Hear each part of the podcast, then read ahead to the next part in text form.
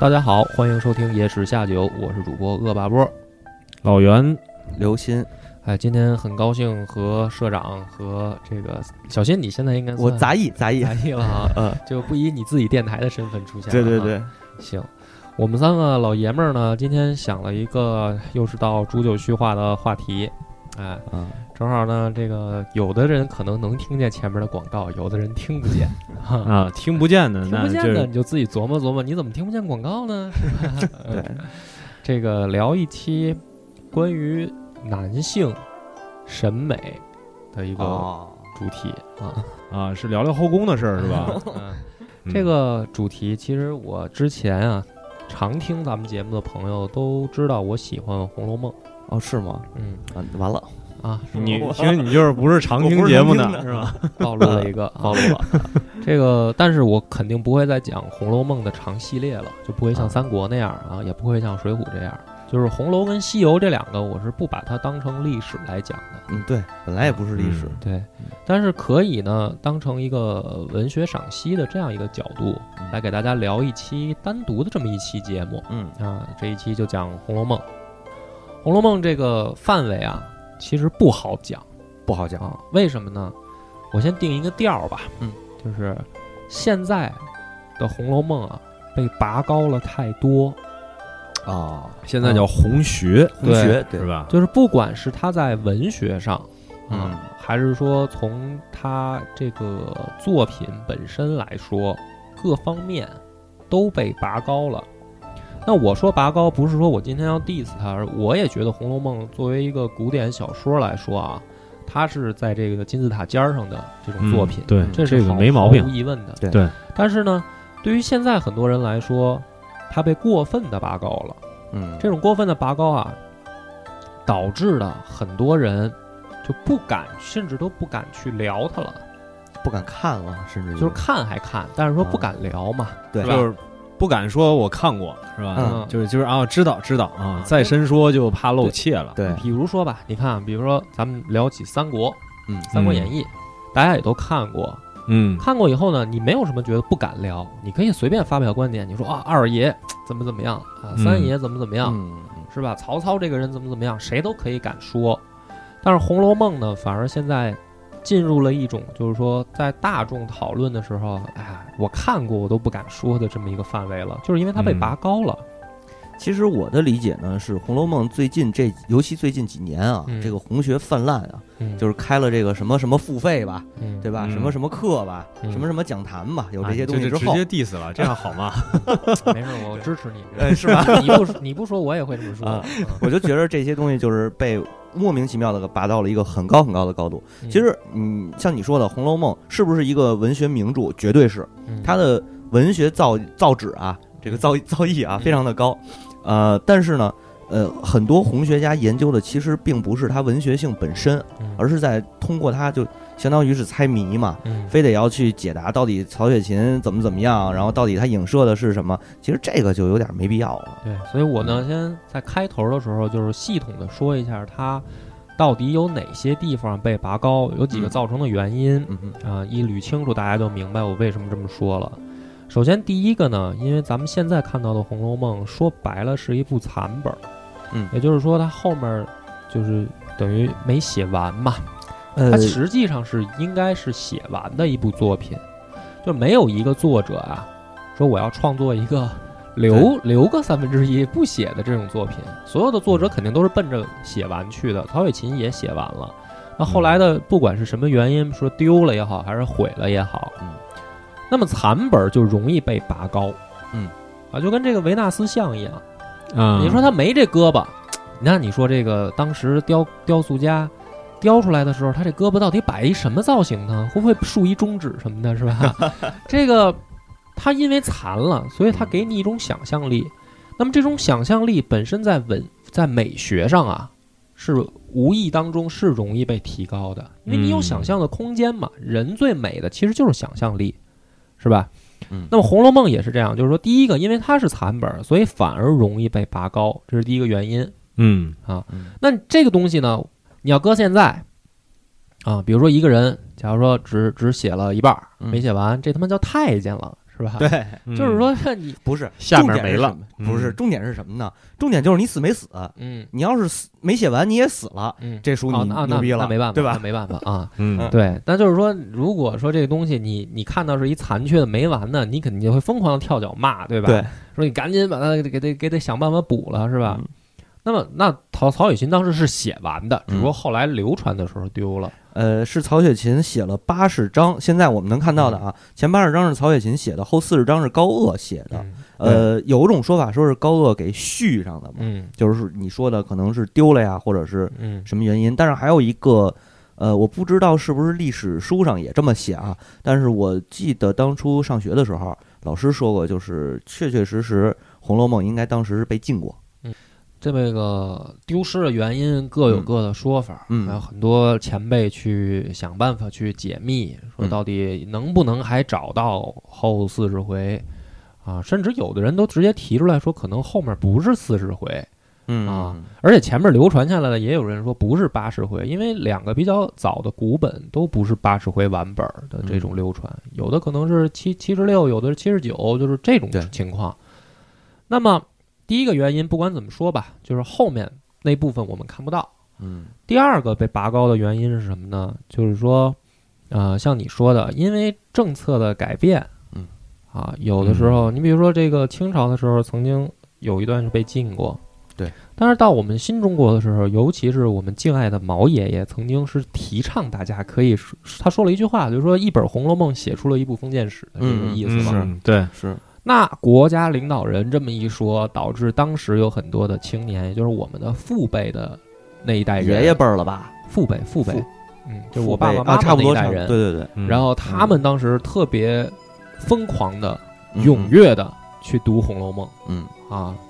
导致这部作品也被拔高。因为你想毛爷爷读的嘛，嗯那那是那毛爷爷能能瞎推荐吗？你这开玩笑呢吗？这是当时中嗯国最大的大 V，他说这书好，你能说不好吗？对，是吧？中国最大的大 V。那这肯定的绝对是啊，对吧嗯？那么这是第二个原因。嗯啊。第三个原因啊，就是说，在咱们再按时间往后说啊，嗯，有一个现象就是说，有很多人靠这个都不叫吃饭了，叫骗 饭，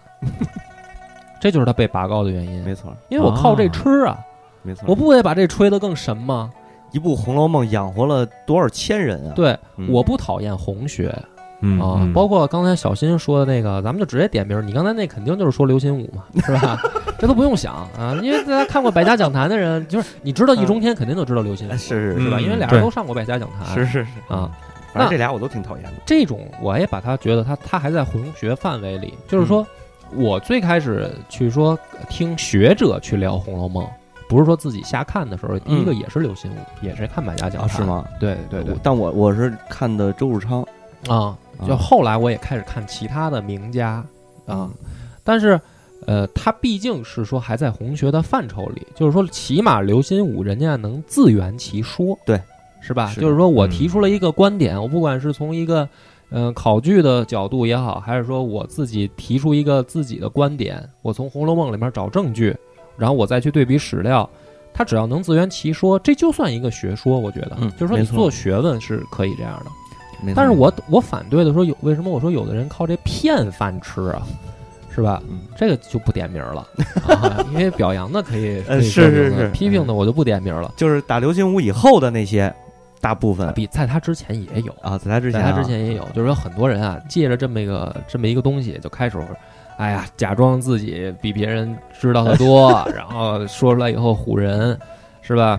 搞导他那他靠这为生，他一定得把这吹得更深。对，比如说有一种啊，有一种说什么呢？就是说做红红学菜，嗯，是吧？就是《红楼梦》里边的这那个个食谱，谱，嗯，然后仿照出来做做东西吃嗯啊，这就叫骗饭吃啊！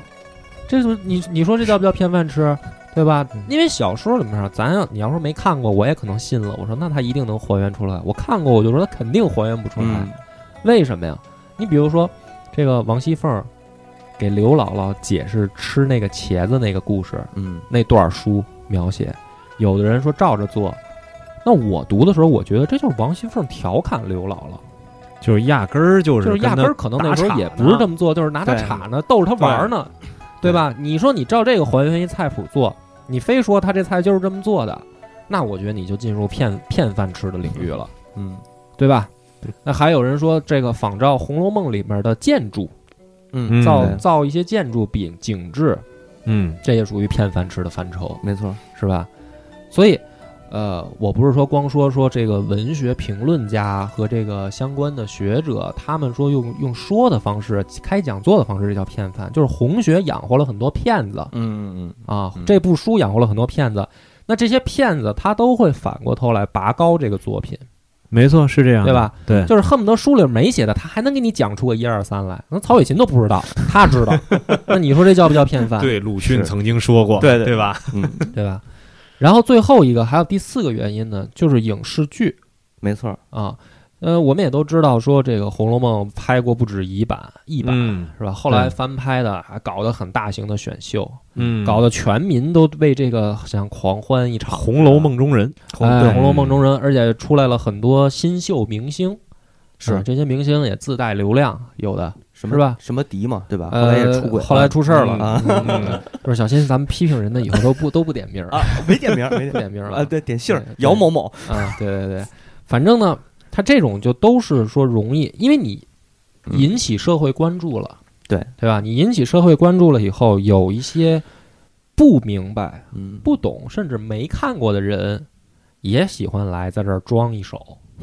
嗯那肯定的。你看那个海选，什么妖魔鬼怪的都来了。是是是当时他海选的时候，电视有转播嘛，嗯，有的人说我想演这个，我想演那个，然后我给大家表演一段儿。我还看过最逗的是台湾区的选秀，我靠，哎呀啊我的妈呀，就是给我惊着了。吴宗宪主持，弄一帮丑女在那儿，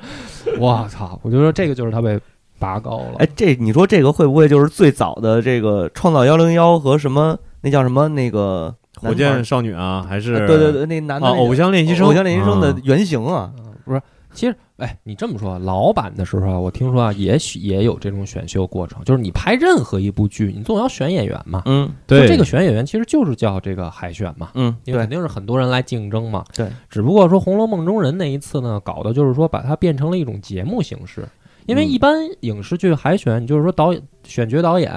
然后跟比如说制片、导演几个人嗯来定，说这个适合谁，还有编剧的意见可能都参与进来，然后大家一定，然后面试什么的，这个是一个嗯正常的，就是说它不对外的公布的嘛。大部分原来的戏都是这样。嗯，那直到说这个海选搞的，说它海选就变成了一个节目了，是的就是的电视剧还没拍呢，它就已经先火了，嗯，所以这它也在是一个营销手营段，销手段，对对对嗯。但我不说营销手段好不好，我是说这是它被这部作品被拔高的一个原因，嗯，是没吧错？？所以综合这四个原因来说，啊、这部书到现在啊，就是留在人心目中的印象，跟他原本的印象有一个错位，嗯，这种错位就会就会说导致现在，呃，很多人不敢聊了嗯，确实是不敢聊啊了，，因为那么多前辈大家靠这吃饭的人在那儿解读，你出来说我也懂《红楼梦》。是吧？嗯我跟你聊《红楼梦》的话，呃，本身就说容易挨骂，啊，嗯，但嗯但是你得换一个角度去想啊，嗯这个聊秦始皇的多吧，嗯聊这个秦朝武将的嗯对吧？将星璀璨是吧？嗯嗯，这个多。呃，但是实际上靠他们吃饭的呢，也养活了不少人，嗯就是咱们所谓的历史学家，或者说，呃，各方面的这些学者们嗯啊，那大家也能聊《嗯红楼梦》。其实我觉得，就是放在梁博你的语境下，嗯咱们这个这期节目里头，我觉得，呃，《红楼梦》也是一个大家可以聊的东西，嗯，只是不要，只是说呢，它通过不管是通过什么原因，它被曝光的太过了。对，就是说白了，一个文学作品谁都可以聊，对，你哪怕你没看过全本，你就看了一章。你说，哎，对我就喜欢这一章里面某某某一个桥段，比如说这章这首诗我喜欢，嗯，它作为一个文学作品有什么不能聊的嘛？嗯对对吧，像我这没种书都没看完，我这就是看了个电视剧啊呃，电视剧挺好的那版，对，嗯那版还咱们不就不聊那个电视剧了，咱们啊就还是回到这个书上书来说嗯。那我这个调儿就先定了，我说，呃，今天要聊的是，就是我心目中的一个《红楼梦》的一个美学的赏析的这么一个嗯部嗯分、嗯啊，不聊剧情啊，也不我也不猜，因为还有一个看《红楼梦》特别好玩儿，就是大家猜后面发生什么了。嗯对吧？啊，因为他残了嘛，残了就是说，到底曹曹雪芹原本写的后面发生了什么呢？是吧？贾家是怎么败落的、嗯啊、是不是败落了，是吧？嗯别别都猜，这这没必要。曹雪芹开篇就说了，假作真实真亦假，嗯，对吧？那么，其实我还看过有一个跟我嗯这个我也是前几天的留言，说这个啊，《红楼梦》是清朝的，净瞎说，《红楼梦》不是明末清初吗？嚯嗯啊，《红楼梦》明末清初，你觉得《红楼梦》那里边儿这个应该都是梳着就是打扮的特别像明朝，所以他、嗯他就是所以就写明末清初嘛。所以就明末清初 嘛，那不是扯吗？嗯这个讲到这儿的时候，我们就先开始我的这个《红楼梦》的旅程啊。嗯最早接触啊，肯定也是从电视剧。哎，啊那是哪年拍的啊？呃，八是八六版，八六版，八六八六八三是西 游，啊，对，八六版《红楼梦》啊。当时呢，脑子里面先入为主的有了一个印象，就是贾宝玉有点胖，好 一 个脸有点方是有吧？点方。欧阳奋球强老师，呃嗯别瞎说， 这这时候吐字得清楚啊。 欧阳奋强老师啊嗯，这喝口水。 对，然后还有包括林黛玉的那个形象，就是嗯先印在脑子里了。陈小嗯旭老师对，陈小旭老师后来出家当姑去了。后来就抑郁了，嗯，是，反正结局反正好像不太好，跟林黛玉有点像。是嗯，嗯，可能这就是入戏有点入戏深，对嗯但是呢，这个第一印象呢，是导致我对《红楼梦》有一个强烈的反感。嗯啊，为什么呢？因为小男孩儿肯定喜欢看这种打打杀杀的、过瘾的，是是吧？武侠那种的，一掌拍出去，一棵树倒了，对，要么就是嗯倒拔。拔垂杨柳，对，嗯倒打大刀片子满战场飞的这种啊赵云什么的，那会儿就是同步嘛，是对吧？要么你就是看《西游》，要么看那个《三国》，嗯然后这时候跑一《红楼梦》出来占频 道，你说你能不讨厌他吗？看着，因为你小啊，你不懂嗯不懂什么这个叫谈恋爱嘛，所以你就看着这个贾宝玉跟林黛玉两个人在那儿哥哥妹妹的，嗯，想真他妈腻腻歪歪啊的，什么玩意儿啊？哎呦，不好看。这是最初印象，嗯我估计好多男生可能最初印象，小时候应该都是这样。对我是跟吧你一样，嗯后来呢，就是看书了，嗯开始接触书，所以看书的时候呢，在我的概念里边啊，我觉得啊，比如包括现在听的人还没看过原文的，我建议你看哪一版呢？我建议你看出最普通的出版社，嗯，呃，不管是我现在是一下让我说名字，我我我也说不准。，呃，中华书嗯中华局书的局版的中华有书局有一的就版可起以码对，哎，你就看这种版本就行。不需要带那个评教的那些，嗯就是普通版就可以，为什么呢？咱们就说啊，这个书的版本现在起码大致分类啊有三种。嗯，第一种呢，就是大家前辈嗯会给你推荐的，叫什么呢？嗯古本。对，而且大家前辈说古本一定要看脂砚斋批注版本。嗯哎，脂砚斋是谁呢？脂砚斋据很多前辈说啊，应该就是曹雪芹生活当中的伴侣。对，是这种说法是采信的人比较多，比较多嗯也有人说可能是他丫鬟或者什么的啊。啊，还有有人还有人说说是他自己，啊、还有人对说就是曹雪芹自己嗯换一名儿，在旁边又再批注什么的，各种说法都有。那么前辈们说啊，说你应该看带脂砚斋批注的嗯这个观点呢，跟我就是我认为没必要。嗯，我是跟前辈们相反，为什么呢？脂砚斋批注的古本这种搁在现在叫弹幕版，就很简单。没错没错啊嗯你欣赏一个文学作品或者影嗯视作品，你上来就看弹幕版，那是影影响你的没观错观看体观验的观影体验，对对，对，就是你先去看那最普通的没有批注的，完完嗯整整的把故事看一遍，嗯是吧？你知道发生了什么，原本故事是写的什么，然后您再去看那弹幕版，您愿意深入研究哎，你深对入吧研究对，哎比。那么还有一种呢，就是说叙述版，嗯这种我反而不推荐看。就是我刚才说了，古本跟嗯普通版，我说你看普通版对吧？嗯，但是还有一种版本是，就是前八十回和一百二十回完本《红楼梦》，看哪个？那我推荐你看那个八十回的嗯啊啊，因为呢，它就是像这样，你不管是谁续的，你说高鹗续的这个后后边这个四十回啊嗯也好，还有说别人续的，你去看这种版本的时候呢，你其实是混淆故事了。就比如说啊，比如说你看《西游记》，你非连着《西游记后传》一块儿看，啊，是吧？啊你看《水浒》，你非连着《水浒》后传一块儿看，那本身也不是一个人写的，也不是一个人编的，嗯，你就容易对原本的这个故事就是产生一个模糊。没错，你到后来再形成你文学审美的时候啊，你就容易产生一个误区。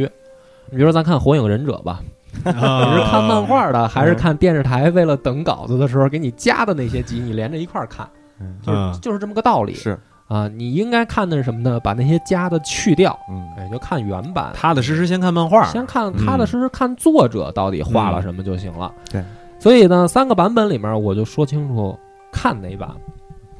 那我比较幸运，我小时候看的就是我说的这种版本嗯，啊，就是这八十 回，就是呃，一共一百二十回，但是我看到八十回我就没耐性了， 我哦看到差不多差不多六七十回我就没耐性了。我啊我是看到八十三回我就看不下去了，嗯，嗯，比你多看三回，对，然后正好也没有脂砚斋批注的，嗯就是连批注都不太多的那那个书。嗯，那会儿也不流行这版本，对对对，那这个呢，就给了我一个对《红楼梦》的一个比较，呃，比较正确的一个印象，嗯因为我脑子里没有那些乱七八糟的嗯啊，对就是说有谁来评论也好，还是说后面发生了什么，我脑子里本来就没有，嗯所以呢，比较幸运的是，我脑子里留下来的应该就是离曹雪芹那版最接近的那个嗯东西。那现在的我我来讲，就是说我也推荐，假如说还没有完完全全看过的人。嗯，你要想看《红楼梦》，对这感兴趣，你就看这种版本就行。嗯你也可以买一百二十回，它后四十回别看就完 了，是吧？呃，反我正也是一个价钱。是是是嗯是，但我是觉着你可以尝试着一百二十回都看完，因为为我相信咱们野史下酒的听众们啊，嗯应该是很有很有这个很高文学素养的，所以呢，呃，看到八十回，估计您后边也看不下去。嗯，当然，别被我们这个说法误导。对对，然后呢，说如果您想二刷嗯的时候，你再去找这个，不管是贾续本还是庚辰本的，然后带脂砚斋批注的嗯《红楼梦》，你可以二刷的时候再看，啊，二刷再去看弹幕，再看弹幕，哎啊，这样你可能能找到更多乐趣。是的，那么这个就是说，旅程咱们已经进入这个大门了，嗯就是我已经给你说清楚了，你要看哪个版本。那么后面呢，就涉及严重的剧透部分啦。啊这个对，如果不想，就是还没看又想看，也知道这个《红楼梦》的大名的，嗯啊，但是不想被提前剧透的呢，你就可以关掉广播，不用听了。你这个就太回绝了，就是嗯即便您不想被剧透，又想看，呃，不能这么说，即便您想看原著，还没来得及看，嗯听我们剧透完了，您也觉着书原文那个书，嗯曹雪芹老先生比比我们那嘴还 厉害，是吧？对，那肯定的，嗯因为我不不去特别讲这个故事的脉络情节，嗯在这一期节目，但是我要谈的这个，我肯肯定就会剧透嘛。嗯那么进了这个门儿，第一个我先还是定个调儿，就是说你要带着一个什么样的心情来看这本书，嗯是吧？你比如说，你看，呃，《三国演义》嗯，你知道肯定是讲打仗的。对嗯啊，那你看《水浒》，有的人可能说本着看这个英雄好汉啊，实际上那就错了啊。嗯看《水浒》就是看黑社 会，知道吧？是，就是嗯嗯你以为你很多人真的、啊、以为看《水浒》一开始是以为本着看《人民的名义》的心态去的，结果看完了以后，这不是嗯杜发现琪这是峰的作 品吗？ 是不是？我以为你要说《古惑仔》呢。啊，《古惑仔》嘛，这王晶的作品出来了，突然感觉不适应，哎呀，然后就自己开始过滤，开启滤镜，嗯怎么开始美化这些英雄好汉？所以我《水浒黑账》那个就是本着原本的思路来来，在更歪的情况下再讲嘛， 再接着嗯歪是然后吗？再接着歪嘛。 那对《红楼梦》呢？你本一个什么心态看呢？嗯它是一个什么作品？我先定一个调儿。如果说没有看到后四十回的话，从前八十回来，前八十回来说，《红红楼梦》是一个青少年文学，嗯哦哎，啊，就是它不是一个所谓的说什么历尽沧桑以后给老头儿老太太看的东西，它就是一个适合给小孩儿看的，原本就是。它跟《西游记》跟《水浒》都不一样，就是《水浒》跟《西游记》啊，反而是适合老头儿去看，就是越看越能琢磨出一些东西来，咂摸是出吧味儿来。嗯哎，因为他经历了人世间的一些勾心斗角啊嗯，然后他就能琢磨出更深层的味儿。老话儿说呀，少不看西游，老不看三国、嗯啊。你这好，鼓励这个 老年朋友们呃少少嗯不看水浒老少不不看看水三浒国啊差不多。但是实际上，这个我这么说是有原因的，嗯就是《红楼梦》呢，因为曹雪芹确实笔法高明，嗯他不但呢从回看的视角描述了一个家族，他更能抓住青少年的那种当时的心态。嗯，这对说白了，嗯他就写自己小时候的事儿，对，所以他当时小时候可能想到什么、看到什么、见到什么，他能够融入到这个嗯嗯，贾宝玉的这个书里面、是故事里面。嗯那这种情感和这种细腻的小的小朋友的心思啊，是适合年龄段接近的人去看的。嗯最佳的年龄段应该是什么呢？我推荐啊，大学。对，就是初中、高中啊，因为文学功底还不到，嗯，因为你毕竟他写的这个时代，创作的那个时代，离我们现在还是有点久远了。嗯那么你不生活在那个时代，有很多当时的语言、当时的一些行为、习惯、方式，甚至名称，嗯，包括物品的名称，是吧？你都不太容易直接接受啊、你要需要一个文学的功底，才对能说了解，甚至有有一些历史功底更好。嗯那所以初中、高中呢不太适合，而且呢容易读不懂，对容易读不懂，而且也嗯读不下去，嗯对，而且呢，还有一个就是说，这个你需要静下心来看。对然后你现在咱们在中国，就是大家都知道，你还是得考试嘛，嗯你的主要时间还是要放在学习上。嗯就是你、嗯你静下心来的时间，我倒是推荐你还不如玩会儿游戏什么的，谈个恋爱之类的对啊，是吧？你跟这儿看书也不太好。大学呢就好了，对吧？嗯这个年龄段呢差的不是很大，因为嗯，差不多这个《红楼梦》前八十回就写到贾宝玉什么十九岁左右这个差不多时间段儿。啊，嗯正好就是大学生的这个这么一个周期嗯，啊。从你大学一般入学十八岁嘛，嗯啊，你晚点看二十二岁，差不多还在这个年龄范围之内嘛。然后呢，又有闲闲的时间嘛，对，是吧？大学嘛，这课业没有那么严重了，嗯你还是有机会有时间来静下心来看一本好的文学作品的。嗯然后呢，功底也基本有了，因为你能嗯考上大学，起码你这个英语成绩也也不会不及格吧？跟不是英语有毛关系？啊不我 这个语文，语文，语文，不好意思，说错了，语文，对，语不能因文为你是学英语 的你就说秃噜嘴了，啊说顺了，嗯对，就是语文，你起码也是得在一个及格水平以上嘛。那咱们的这个语文里面，就对于呃传统的，比如说古诗词的，呃赏析啊也好，还是说文言文的这个解读能力来说啊，就已经到达一个基本程度了。嗯，而且借着大学呃还必热修乎课，借不是借着大学必修课的那个大学语文啊，嗯，可以一并的就这么看下来，因为对大学语文会比高中的语那个文言文这一块儿要深一些。因为我相信很多人从大学毕业的时候就开始了一个遗忘过程。嗯 把这个初中、高中老师教这点东西都原原本本都再还给老师。嗯，啊，大学呢正好还没忘干净呢，哎，对，嗯啊还能看一看，所以这个是我推荐的一个时间段。嗯，那我为什么说它是一个青少年文学呢？就是说，刚才我也解释了，第一个，作者抓住的很多小孩的心思抓得很准。嗯你比如说，他描写这个，呃，贾家里面有这种家里面的私塾，对嗯就是小孩去上课、是上学，说薛蟠来了。嗯啊，学看书的人我就不解释这都谁是谁了啊，嗯这就跟说你要讲三国，你还得解释谁是刘备，这个谁是曹操，这太啰嗦了嗯。就是薛蟠来了，薛蟠来了以后呢，开始在课堂上捣乱，嗯是吧？嗯接下茬儿啊，在课上打闹，而且呢还这个骚扰男同学，嗯是吧？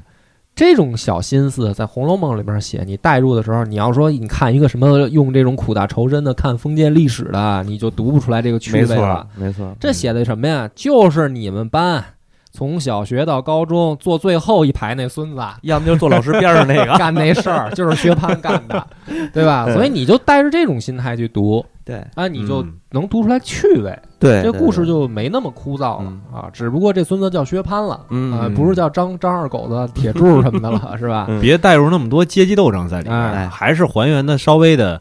对干净一点、清纯一啊点。对对对对对，还有一个呢，就是说这种呃男生女生之间啊嗯情窦初开的这些小心思，是是什么是吧贾啊宝玉今儿贾宝跟玉谁好啊了？哎，哎，明天谁跟谁吵架了？是选我贾宝不玉跟你呢，好了还 是选那个薛宝钗呢？对吧？嗯对对，因为这个呢，就是说你也是差不多到了一个青少年嗯发育的年纪以后，每个人必经历的阶段。嗯对，但那是通房大丫鬟这事儿可能咱赶不 上呃那肯定啊少，啊但是也有这 个，也有人真是真的猛士啊吧啊是吗？敢于直面荒淫的人 生，啊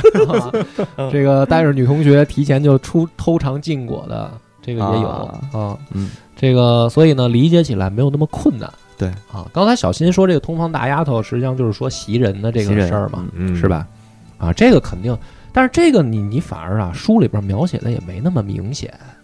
嗯是吧？他也没描写的跟这个黄色小说似的让你看，他也就是说基本上简单的把人物的这个关系给你讲了以后，然后几句话就带过了，然后嗯很巧妙很的巧妙的对描写了那个第贾宝玉的第一次嘛，啊，然后嗯袭人的一些心理活动啊，他们两个的言谈举止当中透露出来的一些信息，也没给你直接描写床上的事儿，其实是是主吧？要是是那个什么嗯，呃叫什么来着？你包括秦可卿那段也没直接秦描可写，嗯卿那个没有太直接的描写，而且是想说兰陵笑笑生 嘛，对对对对 对，啊，那金这个瓶梅就吧是金瓶梅对。啊啊 啊，这金个瓶岔梅你开不还说能啊忘了名儿？你这个 不是，我刚才挂嘴边上，突然间想不起来了。是不是？咱先说回红楼啊对对，对回头再说金瓶梅的事儿突然突然啊。大家突然开启了 一个感觉更更加能更聊得奇怪起来的的话题 啊。嗯，说起这个武二郎是吧？嗯，啊嗯，这个话说山东有话个嫂子啊，对对对啊然后这个心态呢，是说小儿女的谈恋爱的心态，在这个年龄段儿也是适合带这个角度去读的。嗯嗯，还有一个角度啊， 就是说小孩儿对家长的这种反感，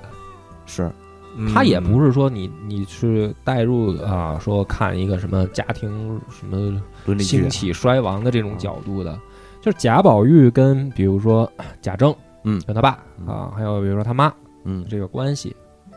你如果不站在一个孩子的视角啊，你有的时候体会不到这个个中的怎么说呢关系的感觉。嗯嗯是啊，那呃，这这些林林总总的，就是说把它综合起来，就是说最适合的代入角度，实际上就是青少年文学，它就描述的这个这个年龄段的事儿嘛，少年维特的烦恼的这个年龄段嘛，对对吧？那么。再回到说故事本身，就是说一个孩子的眼睛去看到自己家族里面的事儿，那么《红楼梦》真正看什么呢？有的人说是不是看，那就是不是去看谈恋爱呢？这也不是了嗯，因为每一个小孩儿啊，长大的一个过程最有意思的不是什么谈恋爱，最有意思的是他不断的完善自己的性格，塑造自己的人格，嗯是这，样一个过程。其实就是成长，是一个成长的过程，对这个是最容易去引起大家共鸣的，嗯也其实最有意思的地方。那么一个孩子，他长成什么样，儿，是吧？你去看到这些点点滴滴的时候，你是能找到乐趣的。啊没错，嗯那么贾宝玉呢，他就是恰恰是这样一种形象，就是说他从第一回到后边这个，咱们不管说七十多回还是八十回啊，嗯他其实他的这个性格，他的行为也是在一步一步变化的对对对啊、就是刚出场的时候，啊、我们知道说这个林黛玉进这个贾府，嗯然后哎来了这么一个男孩儿，嗯，这个时候呢，你可以明显的感觉到这个贾宝玉的形象是一种毛手毛脚，嗯，是吧？毛毛躁躁的情绪也是不太受人约束，不太不太不太稳定的这么一个孩子嗯啊。这个突然想起来什么，就是你看他上来，他先调戏这个妹妹，对，是吧？说这个呃妹妹长得很好看，我我曾经见过嗯，啊，然后说这个还给你取外号。说你叫频频啊，嗯给人取外号嘛，对是吧？这就是一个小男孩儿，就像什么呀？就像那种小学的孩子干的事儿。见了嗯一个姑娘，是吧？过去什么撩撩人一下这个裙子 呀，然后过去给人起个外号叫奶妈什么的啊，这种的，嗯，他都是我看小这孩事儿你应该没少干那啊，都是那我 们我们班同学的外号都是我包圆儿啊啊。然后这个你从这个角度去看贾宝玉，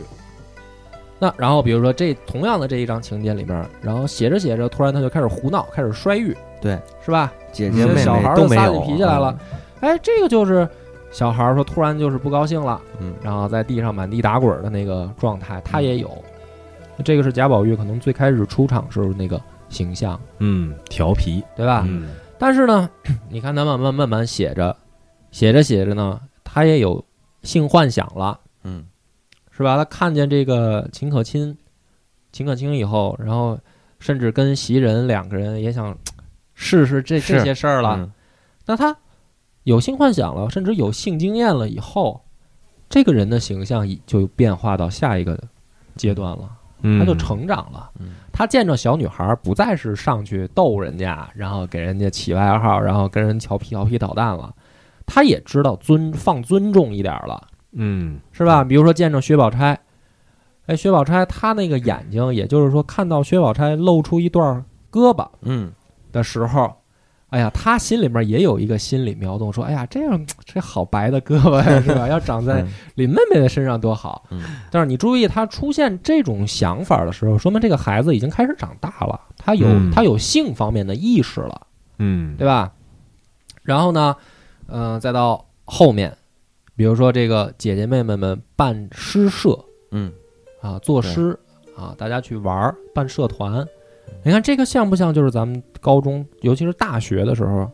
这种学生社团学生社团学生经历、社学团生会的嗯经历也好，我当时也是参加社，我参加跆拳道社，啊没那么风雅，是 吧？啊、但是对，也有这个小姑娘去参加，比如说话剧社、嗯是吧嗯？cosplay 社哎团， cosplay 社团，对，嗯对然后啊，还 做出来一些奇奇怪怪的事儿，嗯就是社团一般都会干奇奇怪怪的事儿。啊，这肯定的，是你不用乐，你你上大学的时候没干过奇奇怪怪的事儿吗？嗯还行，没我我大学比较老实，啊基本上高中时候都折腾完了。这么猛啊，你搞 啊 那你看他们诗社里面也也其实干奇奇怪怪的事儿，对对对，是不是啊？比如说呃，轮流做东请客，嗯请客，嗯然后大家就是说作诗的时候，实际上就变成了 party 了嘛。嗯就是作诗是前面大家装装逼，嗯弄一小抽屉，然后抽点儿运头运脚的，说哎以什么描写花啊，今天创作一个主题，完事儿干嘛吃喝嘛。嗯，对那社团完事儿不都是聚餐嘛，对吧？ 对，大学最后都是一个 party 的过程，对，最后都是吧变成 party 嘛。嗯然后，party 才呢，是重点，好吗？对，，然后 party 的时候呢，也搞奇奇怪怪，你说他们也吃乱七八糟的东西嘛，嗯又是吃鹿肉，又是吃螃蟹的什么的，嗯什么都吃。嗯啊，然后恨不得这个就是把他们能能想到的东西都都玩一遍，嗯对吧？那这个就是说，他又标志着又长大一点了，嗯他嗯开始需要自己的社交了啊！嗯你别觉得他在一个家庭里面就不需要社交，因为各个房头嘛，对吧？你看他们平常每一个小姐嗯都有自己的这个房间，互相之间他们也有一个小的 social 的圈儿，嗯，啊，比如说有的你看到的是说玩的好的，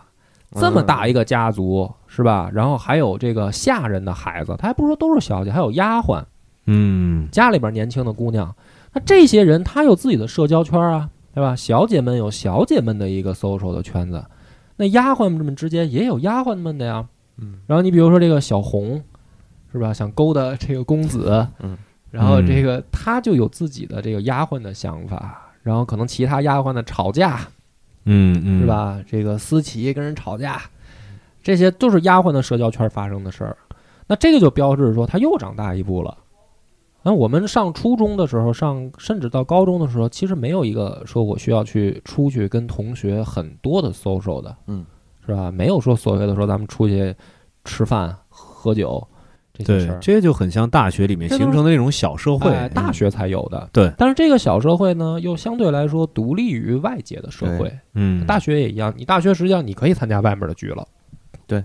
但是你也不去，嗯你就是跟同学玩儿。嗯大我说的是大部分人啊，嗯也有一些风尘女子是吧？啊，为了这个学费通州啊什么的啊，这个咱们就就一带而过了。对，这不在我们讨论范围之内 啊，是我们也没有经验。对，那你看，然后呢，再往下写的时候呢，他又面临着一个说就业问题。哎对，嗯，就对吧这问题？对，那这个《红楼梦》里边的就业问题什么？女孩儿的这个当时就是说出嫁，它啊就跟就业一样。嗯嗯啊，你嫁一个什么样的人家，意味着你后半辈子怎么过，是是吧？你嗯就业是什么嘛？就业实际上就是这么回事儿，就你后面走哪条路，你怎么过这个人生，嗯这是女孩儿她们碰到的，是吧？已经有人开始就是说，有说婆家也好啊，甚至说你比如说像描写这个他的哥哥嫂子们的生活，嗯就是看到了小姐们日后可能的去向。因为王熙凤就是长大了的小姐，对，对她就对是对，嫁到别人家里边的小姐该有什么样儿。那这些原本贾家如果没有出现意外情况的话，这些小姐将来大部分也可能是走上那样的生活。 嗯，那么这个就就相当于我们现在的就业，有的人就开始愁了呀，是是吧？有的人就开始动想法了，包括丫鬟也有啊。你比如说这个呃袭人跟晴雯，他们两个都动想法，嗯明显就业观就不一样，对吧？袭人就是说，我想做这个老板娘，嗯 我想转正。对，晴雯呢是在那儿想做吧，别人又说闲话，哎呀，然后又 又不甘嗯心，然后在那儿又生气，又得作妖，是吧？这就跟职场里面这种有 有的人的状态就很像。你看那个刚进公司，有的 这个想表现自己的，那不就跟晴雯一样 吗？然后他越表现，人家越说他，你看嗯哎作妖嗯啊，丑女多作怪什么的，是吧？ 嗯啊当然晴雯长得好看，这是另一回事儿啊，对对，啊。嗯男孩儿也面临这个问题，嗯是吧？就业的，你比如说，呃，不管是薛蟠嗯还是宝玉，那他们将来干什么？嗯他的这个就业，从贵族当时的贵族子弟来说，你也要提前建立你自己的社交圈儿，没错，是吧？先做为人处事上对，的先这些先培为养，人是的吧？培养嘛，然后你嗯认、你认识的那个圈子里面的人，也应该是说，呃，水平差不多的，嗯然后呢，比如说你，你得先家里面先给你做准备。为什么说，比如说得给买官儿啊，买个龙禁卫的这个嗯什么差事干啊嗯之类的？就他们这些家族啊，不是说唯一来源是做官儿，他有田田地。嗯，你看过年的时候，他们家的这个佃户会给他们家来送嗯鸡、送鸭、是送米、送钱、送粮，那是啥？那是就是说，人家本身这是一个家族企业，嗯是吧？嗯这是老板，这是员工，每年就给拿来，这是报报报这个今年的这个财务报表财务报表呢， 就是就是这意思。贾政在那儿他妈的数了，说今年少了啊，嗯，那这就是这意思嘛嗯。所以按理说，他们是不是应该没有说去就业的压力了？你就二代嘛，都是嗯。那你将来就是说，你就靠你们家这个田产应该也行。嗯那不是，他为什么要出去结交啊？为什么说北静王见到贾宝玉以后，哎呀，这个贾政都很开心啊？嗯，这就是为了将来铺路嘛。嗯就是二世祖的成长之路啊，对吧对他要提前去布置自己未来的人脉资源，对嗯，所以你看这个贾政，他见到这个身份高的人，他说这个就是我们是受荫护的，嗯就是庇庇护的。嗯为什？么？我们的家族能走到今天，也是因为咱们用现在的话说，朝廷赏脸，嗯红顶是儿吧？？同嗯同僚们赏脸嗯嗯啊，所以他叫荫生辈。是，啊，那就是这个意思嘛。那贾宝玉他们也也要去做这样自己的关系网的这个嗯维持编织。那所以呢，你看到这一条整个清晰的脉络的时候，你就理解了说贾宝玉他在纠结什么。啊，就有的人说看这个书里面人物啊，叫没事儿找事儿，很多人这对么啊这么带这个角度去对看，对吧？说你看他天天就是没事儿找事儿，嗯贾宝玉是，林黛玉也是，薛宝钗也是，史湘云是真有事儿，史湘云是家里状况不太好啊，丫鬟们也是，丫鬟们也是没事儿找事儿。嗯但是你看清楚这个脉络线，你就知道人家不是没事儿找事儿。贾宝玉他就会纠结，他纠结什么呢？比如说啊，咱们一点儿一点儿再从头捋。他上学的时候，小时候玩儿嗯闹的时候，他比如说他想跟某个男同学好，嗯嗯当哥们儿，嗯甚至是有点儿这个走同性恋趋向的那个嗯，有点断龙阳袖断袖之嗯之癖了嗯都、哎对啊，呃，那他纠结，因为那是嘛性冲动、性启蒙的时候是。嗯，哎，我这个性向应该是喜欢男孩儿还是女孩儿呢？是吧？嗯他所以他纠结嘛，嗯啊，他他他自己在这儿有一些想法啊。人家薛蟠呢就是无所谓，薛蟠搂着这个抱着那个，还抱着都是男的，然后自己也没事儿，在这傻逼呵呵的。啊贾宝玉就不行，贾宝玉就就就就找秦钟嘛，嗯这是他纠结的地方。然后秦钟最后出事儿了，你看秦钟喜欢上小尼姑了，嗯贾宝玉老着急了， 不是你这个不是不是是背叛我 吗？是吧？你带入这个角度，那他纠结的是这个，他就是当时他的主要矛盾。嗯对对对，那么后来呢？比如说他这个，呃，选择配偶谈恋爱的嗯那会儿，你就可以把他想象成谈恋爱，就是说你嗯喜欢哪个姐姐哪个妹妹嘛。就跟你现在上高中这个谈哪个女朋友一样，嗯，说是找一学习好的呢，还是找一长得好看的呢，还是找一收费的呢，是吧？ 啊找人收费太胡闹啊了。哦 高中的哥，啊是是是是，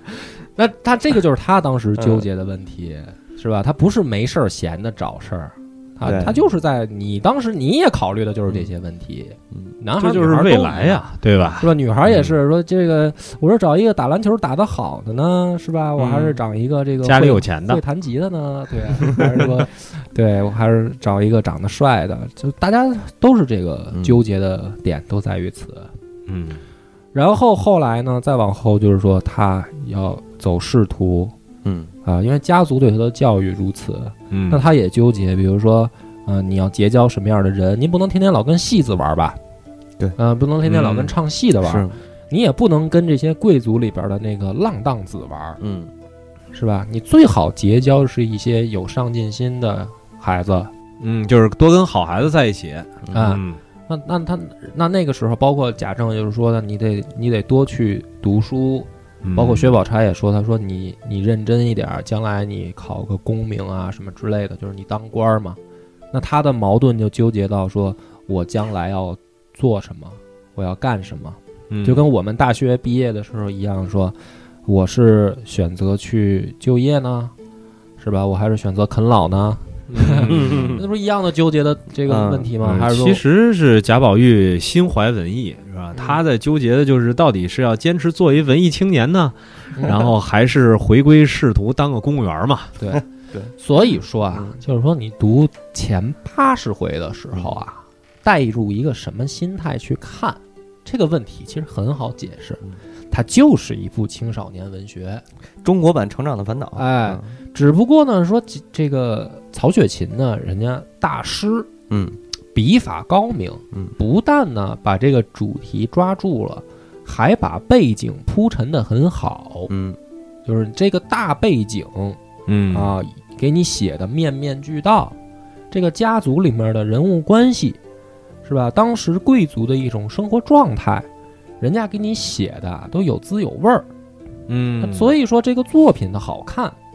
啊，不是说像我们现在一编校园剧，